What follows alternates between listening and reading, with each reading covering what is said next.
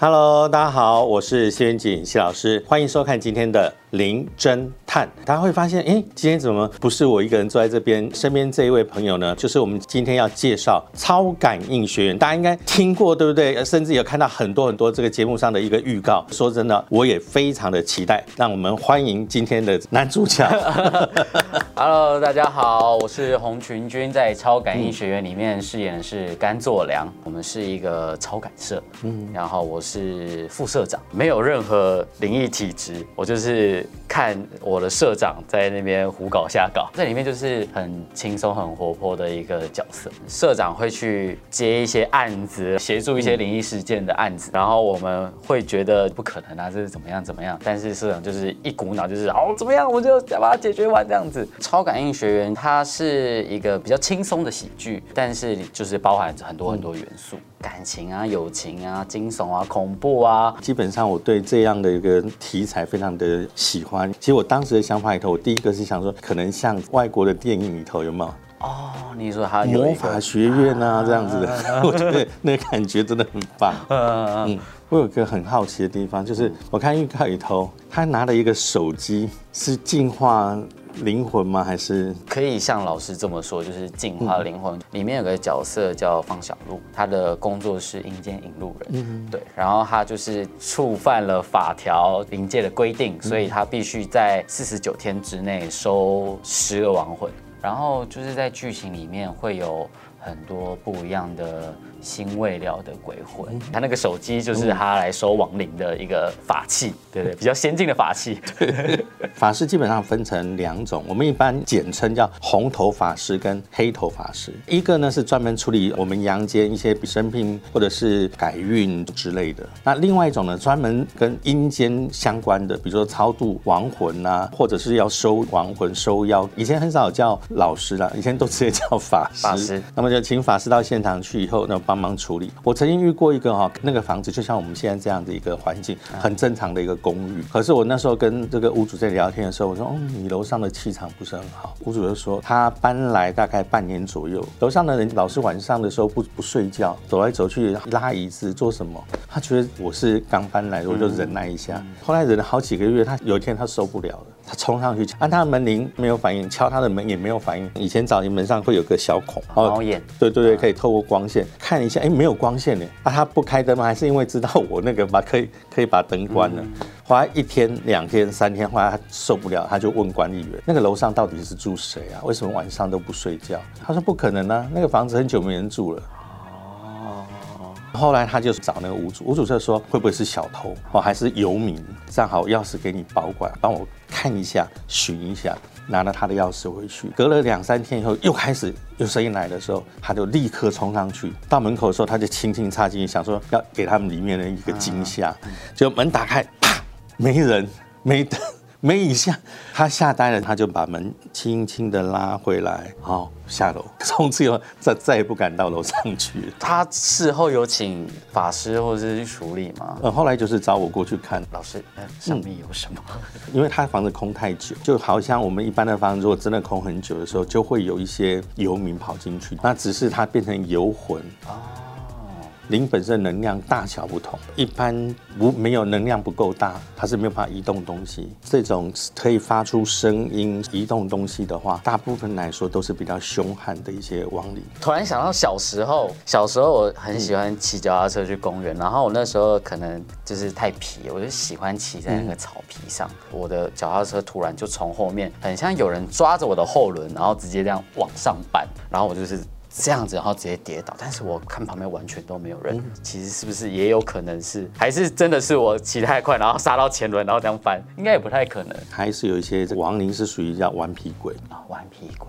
他其实本身就是一童心未泯，第二个有很多还是小孩子，所以恶作剧或什么的情况就会出现。啊。那你们现场有特别的一些灵异的状况出现吗？预告片里面有出现，就是我们那一场戏叫碟仙，嗯当天是有请师傅来现场，然后还有在碟子里面写一些符咒，就说这样子就可以放心了。通常他如果写上符咒的话，你们现场碟子没有自己动吧？没有没有没有，好。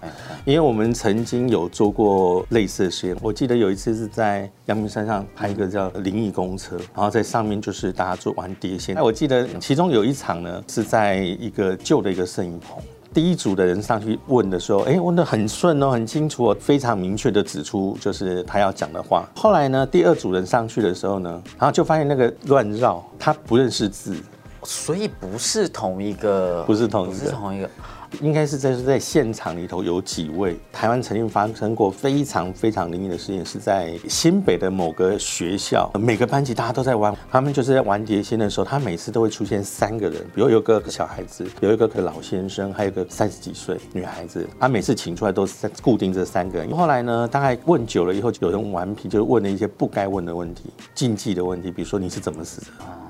在他问了以后呢，开始就乱转乱转，大家没有办法控制，最后有人就真的飞出去了，撞破玻璃送到医院。那个因为上了新闻以后，变成大事情。所以才明令禁止，不准要玩的时候要有心理建设，就是说一定要说好，绝对不能放手。因为当你抽手以后，它里面支持的力量少了之后，会变由它来控制。由它控制的时候，就很容易出现碟子飞出去。第一个放手的人，他因为害怕，所以他通常他的气场会比较虚弱，所以往往第一个出事比较容易是他。那我们还是奉劝观众朋友，有些东西就是能不碰就不要碰啦。对，我们就是还是要心存敬意。我蛮好奇。也就是因为我们到一些比较没有人常去的地方，我们就一定会拜拜的。有时候我都会不确定，说我我心里该拜的是神明，还是拜四方好兄弟。一般通常是这样呢，看看他在什么地方，在公司拍，那当然是以这个周边的土地公或地基主为主。那至于到这个荒郊野外的话，他就比较没有固定的神明或神职，比如土地公，他可能我要特别请他，他才会来。当我们都没有请谁的时候，你在拜的时候都是以周边的好兄弟为主。尤其是拍类似这样的一个电视或者电影或者什么相关的一些影片的时候，一样先拜拜嘛，然后在下面可能就是无风无雨的，可能一到上面去还是狂风暴雨啊。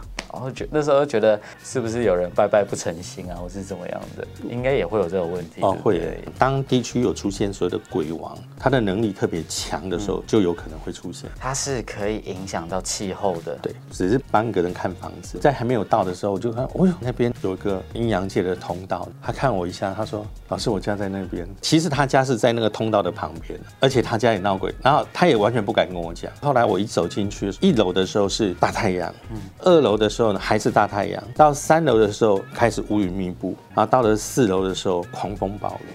然后我就说啊，有些东西可能不方便在里头讲，好，我们出去讲好了。回到二楼的时候，比如说啊，我先帮你沟通一下。嗯，那我沟通完以后呢，外面的乌云呢突然间散开，他看那个，然后他说是不是要把他们赶走？通常我不会在好兄弟面前讲这个话。嗯嗯。哦，当他讲完的时候，结果桌上的一个花瓶在我们两个人面前飞出去，摔在地上，他吓到。完全不敢开口。老师，你遇到鬼王，这个是可以轻易请走的吗？应该没有那么容易吧？对，不容易。所以，当你们如果真的遇到类似这样的一个情形，通常我的做法都是先跟他沟通，嗯，在不互相干扰的情况下。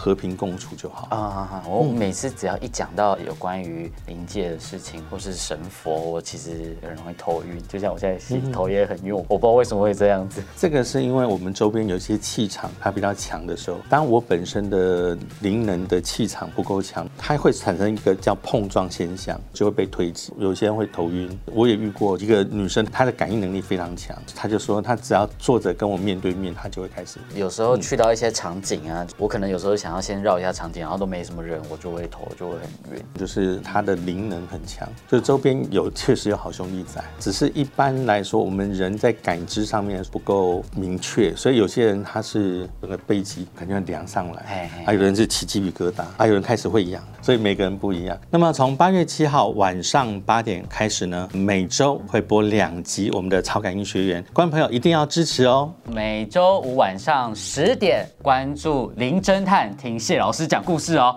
欢迎大家在下方留言，有任何的讯息，那么可以把你的想法那么留在下面。那我们下一次会跟大家一起再做分享。那我们下回见喽，拜拜，拜拜。